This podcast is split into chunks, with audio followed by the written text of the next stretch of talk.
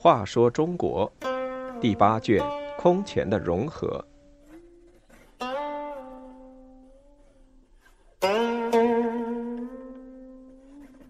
八十七，王惠龙至荥阳。南朝大族王惠龙因全家被杀，逃到北魏，决心报仇，多次南伐获胜，被任命为荥阳太守。他治理有方，名声远扬。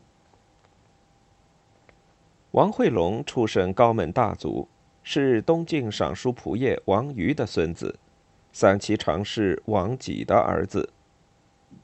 王瑜因为得罪刘裕，全家被杀。当时王惠龙仅十四岁，被和尚僧兵藏匿保护。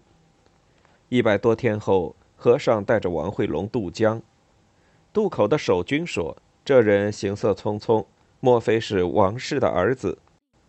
孙兵镇定地说：“贫僧回乡探亲，他是随从我的徒弟，怎么会是王氏之子？”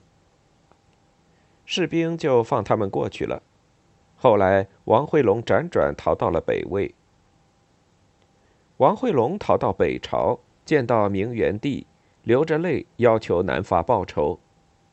大家对他的孝心极为感动，明元帝便任命他为洛城镇将。配兵三千。崔浩知道他是高门大族，对他十分尊重。王惠龙一再上表要求南伐，崔浩也替他呼吁。于是朝廷任命他为南蛮校尉安南大将军左长史。后来在华台大败南朝大将王玄谟。神禄四年（公元431年），太武帝赐他剑马钱帛。又赐爵长社侯，任命为荥阳太守。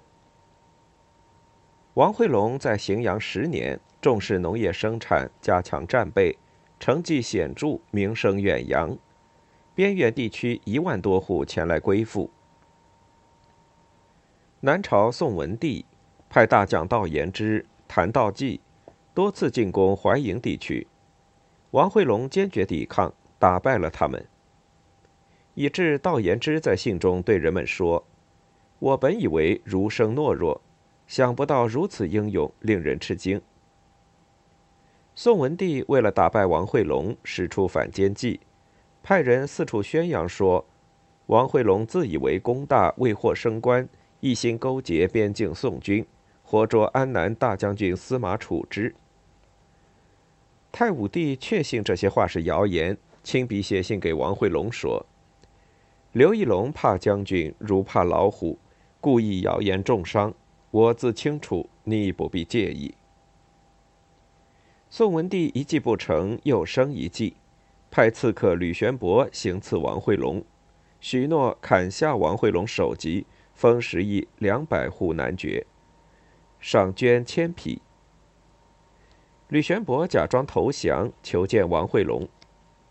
王惠龙见他进门时神色慌张，就命人搜身，果然搜出行刺用的刀。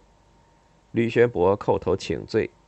王惠龙说：“我们也是各为其主，我不忍心杀害你，命人把吕玄伯放了。”他的宽厚仁慈受到大家的赞扬。